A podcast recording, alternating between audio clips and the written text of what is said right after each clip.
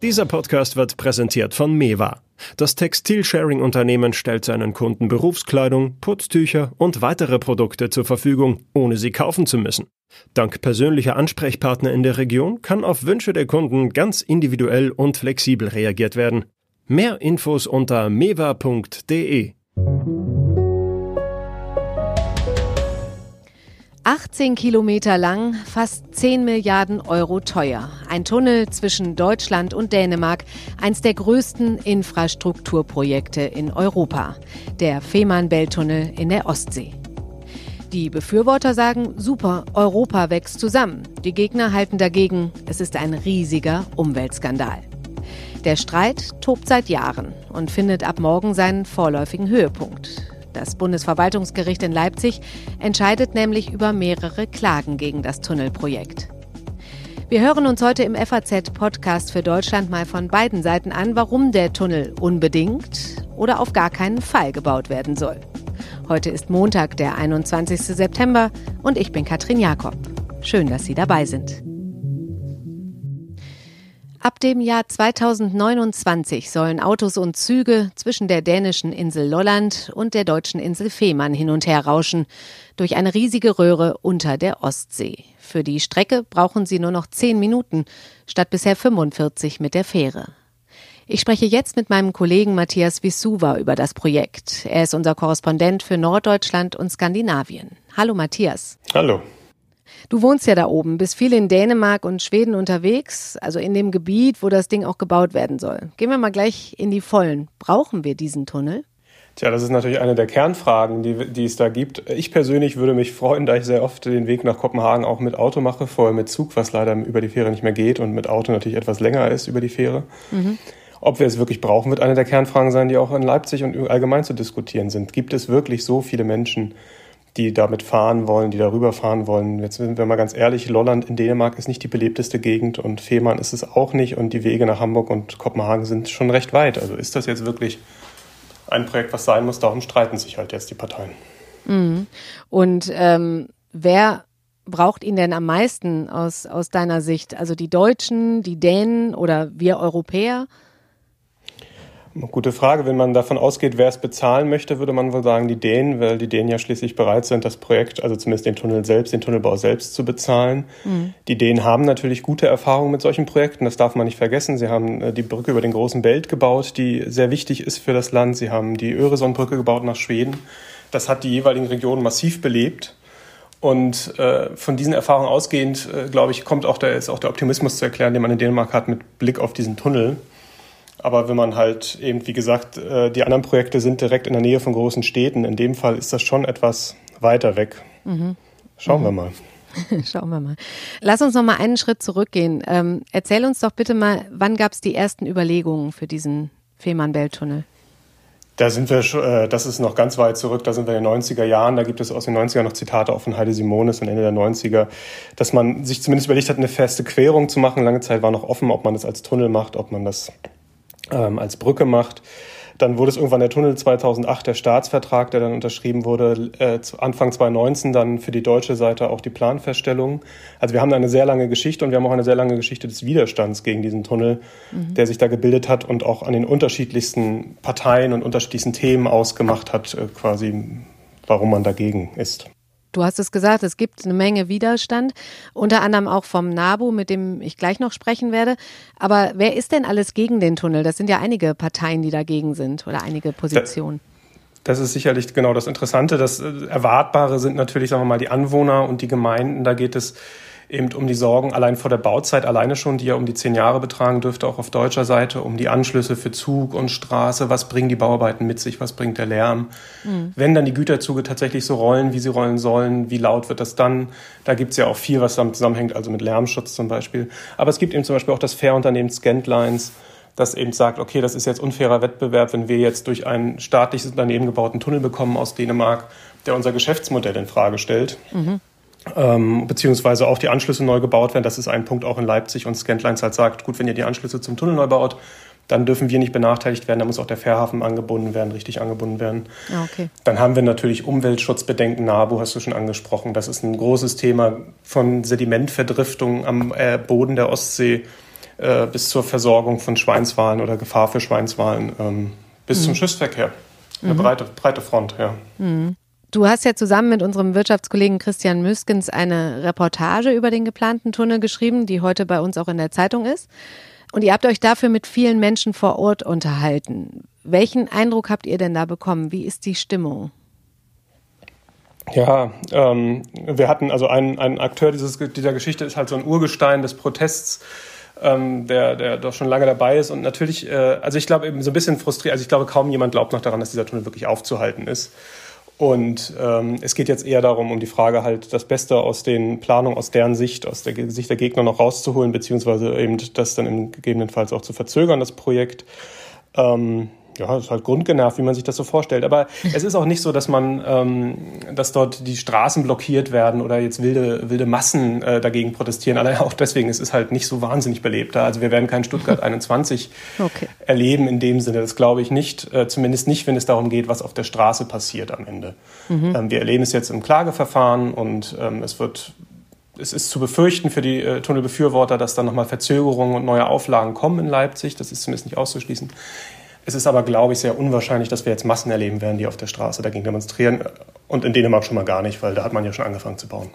Okay, also du glaubst nicht, dass das Projekt noch gestoppt wird. Es wird maximal weiter verzögert und damit dann aber auch natürlich auch teurer. Aber das kann ja auch nicht in unserem Sinne sein eigentlich, ne? Das wäre ein Hebel natürlich. Ähm, jetzt muss man sagen, gut ist auch die Frage, wo es jetzt teurer wird. Also für die Dänen kann es natürlich ein Problem werden, wenn die irgendwann merken, dass das Projekt so teuer ist, dass man es eben nicht mehr sich selbst finanzieren kann, was ja eigentlich der Plan ist, dass, die, ähm, dass das auch zurückgezahlt wird über die Maut und sich irgendwann selbst finanziert. Mhm. Ähm, natürlich kann es sein, dass es für die Dänen dann irgendwann so lange dauert und so teuer wird, dass man dann sagen muss, okay, wir brauchen doch Steuerzahlergeld. Am Ende, am Ende glaube ich nicht, dass äh, der Tunnel noch gestoppt wird oder dass darauf verzichtet wird. Er wird kommen. Die Frage ist wirklich, wann und ob die Jahre 2028, 2029 spätestens, die ja noch offiziell als Öffnungsziel gelten, ob die zu halten sein werden, das ist schon sehr fraglich. Vielen Dank, Matthias, für den Überblick über den Fehmarn-Belt-Tunnel. Gerne. Ja, wir haben es gehört. Es gibt viele Argumente für, aber mindestens genauso viele Argumente gegen den Tunnel. Einer, der strikt gegen den Tunnel ist und an der Spitze des Widerstandes steht, ist Malte Siegert. Er ist gerade erst vom NABU in Hamburg zum Landesvorsitzenden gewählt worden. Und jetzt ist er bei mir in der Leitung. Hallo, Herr Siegert. Moin, schönen guten Tag, Frau Jakob. Herr Siegert, was ist denn aus Ihrer Sicht, also aus Sicht eines Naturschützers, das schwerwiegendste Argument gegen den Fehmarn-Belt-Tunnel? Ja, das schwerwiegendste Argument ist, dass es eigentlich überhaupt keinen Bedarf für so ein gigantisches Projekt äh, im Fehmarnbelt gibt und dass aber genau dieses gigantische Projekt auch einen gigantischen Umweltschaden anrichtet, der eigentlich vermeidbar wäre, wenn man entweder das Projekt anders gestaltet oder es ganz lässt und dafür lieber den alternativen Weg äh, ausbaut, den es nämlich schon gibt. Und das ist die große Bahnverbindung von Hamburg über Flensburg Richtung Kopenhagen. Mhm. Sie sagen, es gibt keinen Bedarf. Ähm, woher nehmen Sie diese Aussage? Ne, da brauche ich mir nur die Prognosen des Vorhabenträgers selber anzugucken, der mhm. mit etwa 12.000 Fahrzeugen am Tag rechnet. Äh, dafür würde man in Deutschland noch nicht mal eine Umgehungsstraße bauen. Und äh, mal als Vergleich, durch einen Elbtunnel fahren äh, pro Tag etwa 160.000 Fahrzeuge. Mhm. Und diese 12.000 beruhen auch noch zusätzlich auf der Annahme, dass kein Parallelverkehr durch die Fähre passiert. Den gibt es aber nun auch zusätzlich noch und dann kann man davon locker nochmal ein paar tausend Fahrzeuge abziehen, die dann eben halt in Zukunft weiterhin die Fähre nehmen werden.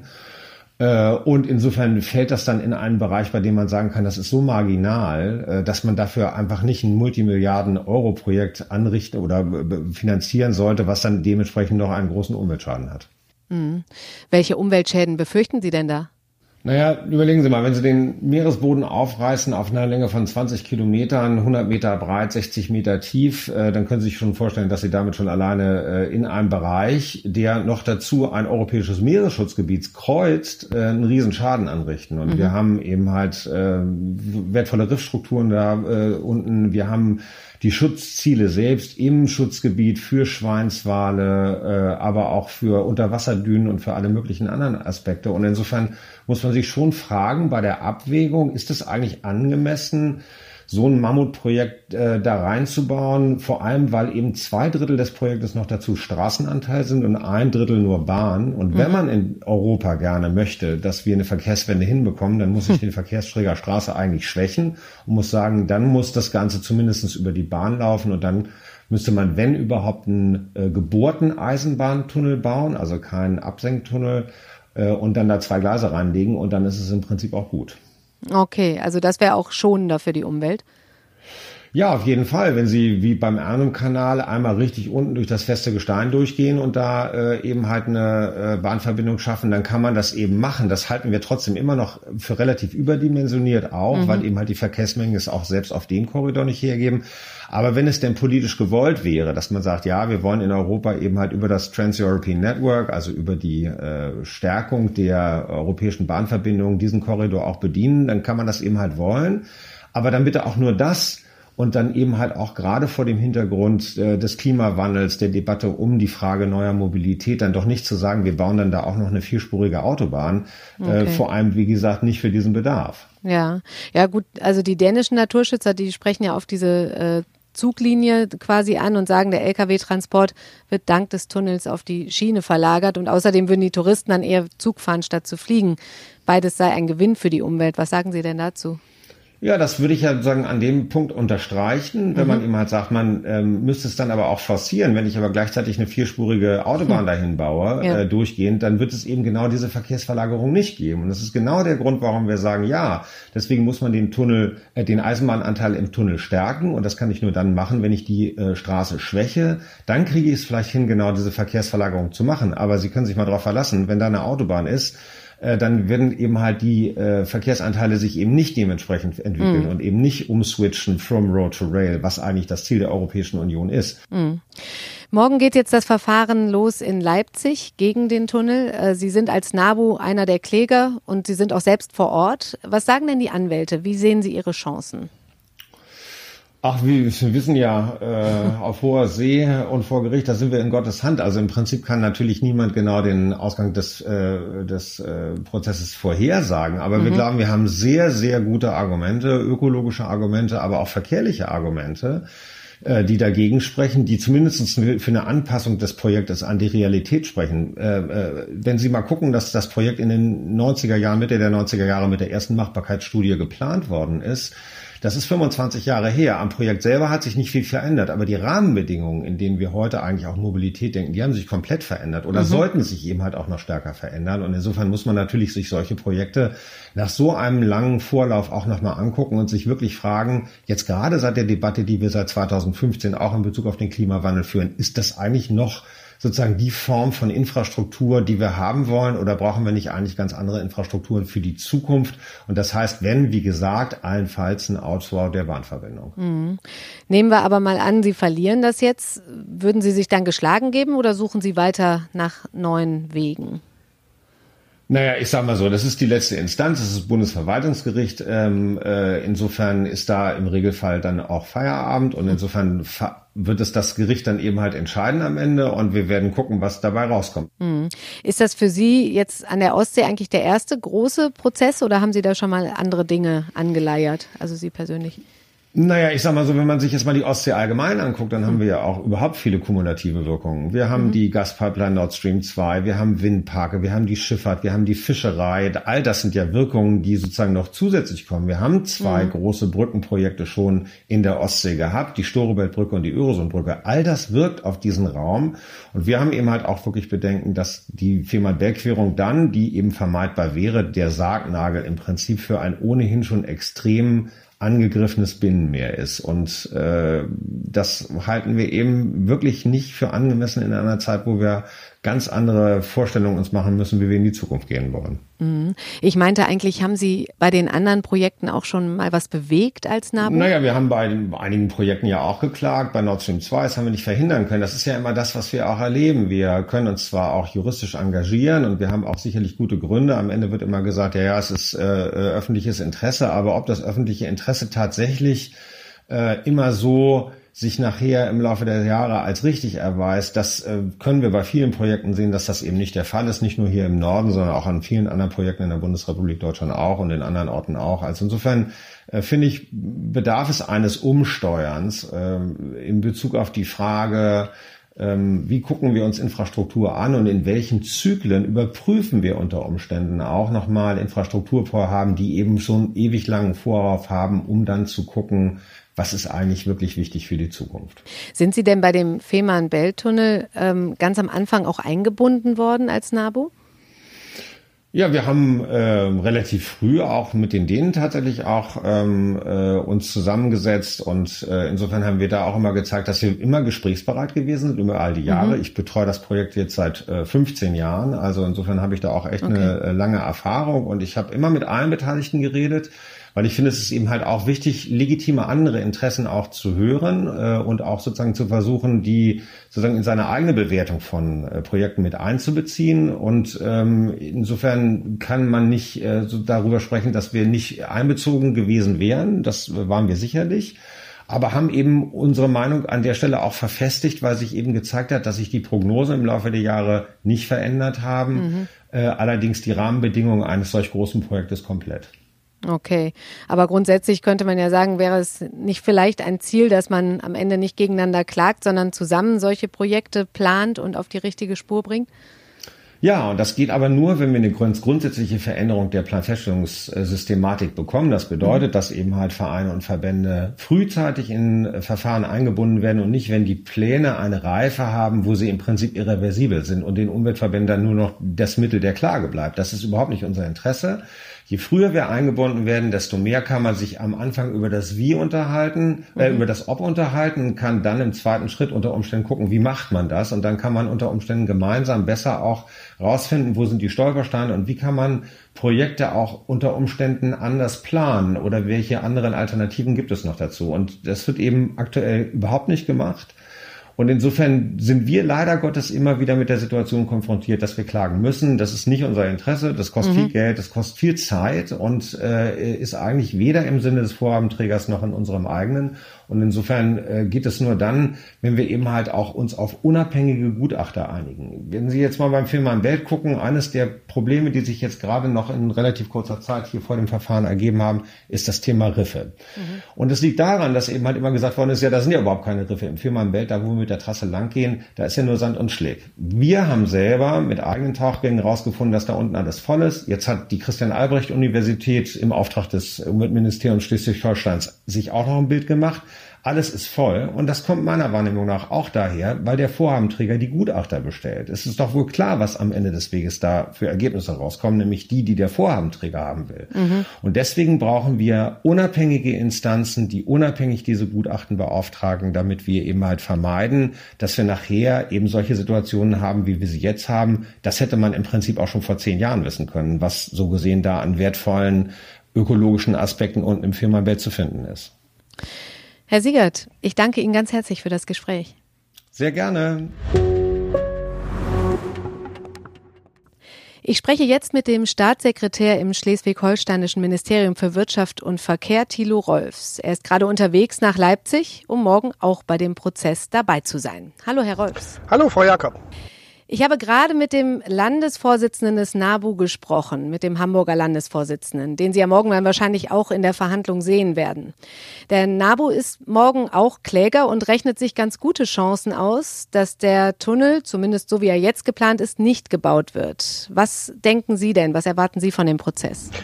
Morgen, ab morgen stehen ja vor dem Bundesverwaltungsgericht im Zusammenhang mit dem Tunnel ganz, ganz viele Themen auf der Tagesordnung. Es geht um die Frage, ist der Tunnel überhaupt sinnvoll? Soll er überhaupt gebaut werden?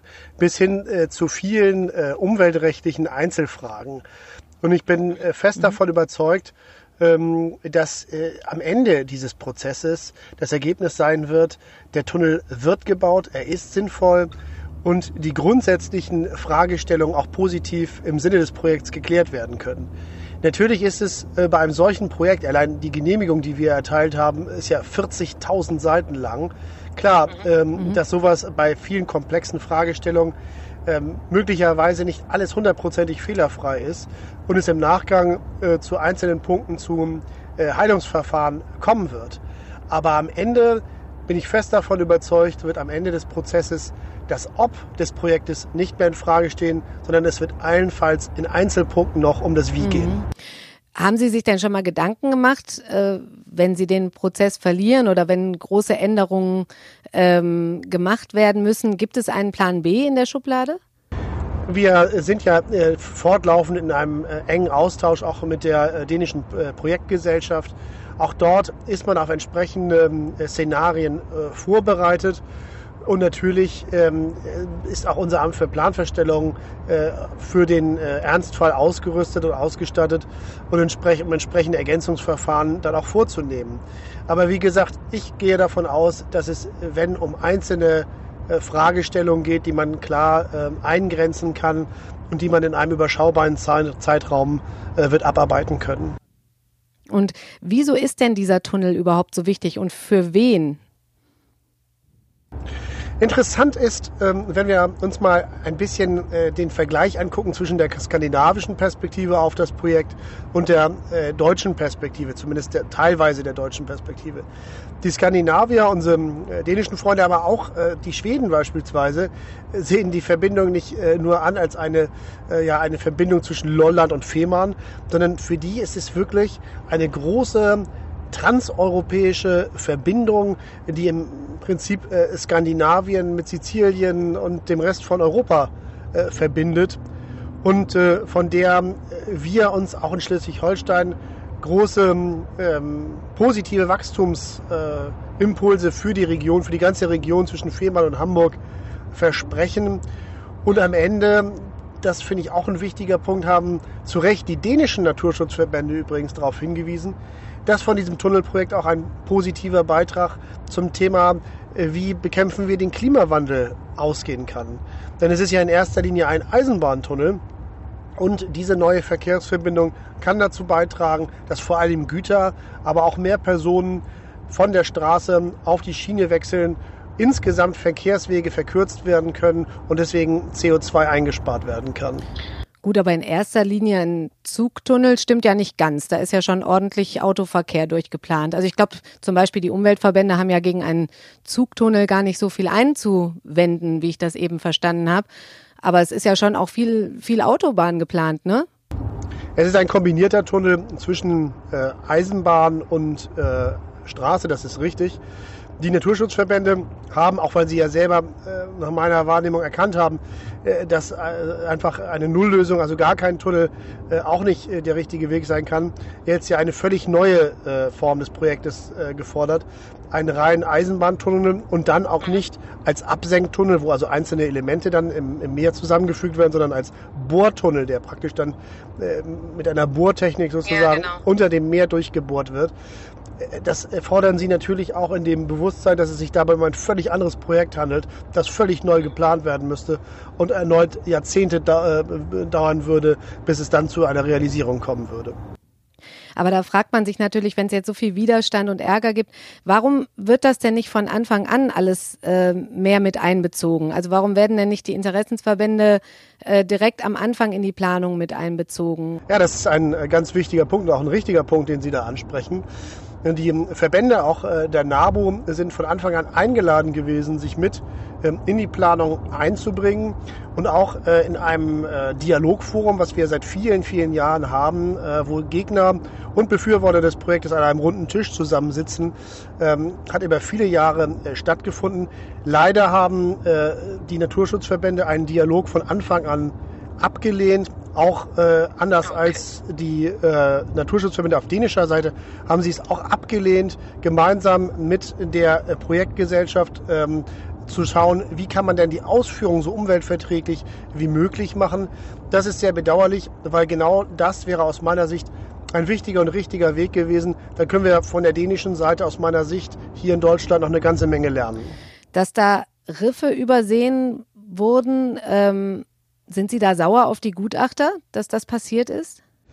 Es ist in der Tat so, äh, dass ähm, wir ein äh, Gutachten in Auftrag gegeben haben äh, bei der Uni Kiel, ähm, nochmal nach Riff-Vorkommen zu schauen, die in den Unterlagen der Projektgesellschaft, die bei den bei Antragstellungen mit einzureichen waren, entsprechende Vorhaben auf der Trasse, äh, entsprechende Vorkommen auf der Trasse nicht verzeichnet waren. Ähm, ich kann das auch nicht äh, ähm, ganz äh, abschließend erklären, wie es dazu kommen konnte, denn äh, die äh, dänische Projektgesellschaft hatte äh, eine wirklich weltweit anerkannte Fachfirma äh, mit der äh, Begutachtung beauftragt. Äh, am Ende ist aber auch das ein Thema, äh, was man handeln kann, ähm, was äh, vielleicht durch zusätzliche Ausgleichsmaßnahmen noch äh, kompensiert werden muss. Aber auch das ist ein Thema, äh, was man ähm, dem, im Rahmen des Projektes in den Griff bekommen kann was aber gegebenenfalls dazu führen kann, dass äh, im Nachgang an den, an, den, an den Prozess noch ein weiteres Planergänzungsverfahren erforderlich sein könnte. Okay. Ich muss noch einmal kurz auf den Punkt zurück, ähm, diese Einbindung der Interessensverbände, weil das klang jetzt eben, als ich mit dem NABU gesprochen habe, anders. Die sagten, dass sie nicht von Anfang an in so ein Planfeststellungsverfahren mit einbezogen werden. Also sie sagen, sie wären eingeladen gewesen und äh, sollten auch dabei sein und sollten auch mitplanen und ihre Einwände vorbringen, haben das aber nicht getan. Das ist, habe ich richtig verstanden, nicht? Also es ist so, so habe ich es zumindest einer äh, Pressemitteilung äh, heute auch einer DPA-Meldung entnommen, dass auf Dänisch, der dänische äh, Vorhabenträger, die dänische Projektgesellschaft, sehr frühzeitig schon äh, auch die deutschen Umweltverbände äh, eingeladen hatte, an den Planungen mitzuarbeiten, um zu schauen, ähm, was ist dann die für die Umwelt äh, am wenigsten belastende, belastende äh, Variante. Und dieses, diese Einladung wurde, ich, wurde nicht angenommen. Das nach den, nach, nach, der, nach den mir ähm, vorliegenden Presseberichterstattung ist das immer damit begründet worden, dass sie sich damit Klagechancen äh, zubauen würden. Das kann ich jetzt im Einzelnen nicht nachvollziehen. Okay. Fakt ist aber auch, dass sie sich dem äh, Dialogforum Feste Fehmarn-Belt-Querung, äh, was gerade Gegner und Befürworter an einem runden Tisch zusammenbringen will. Da standen jahrelang äh, die Schilder, äh, die Namensschilder der Vertreter der Umweltverbände. Teilgenommen haben sie aber nicht an einer einzigen Sitzung. Okay.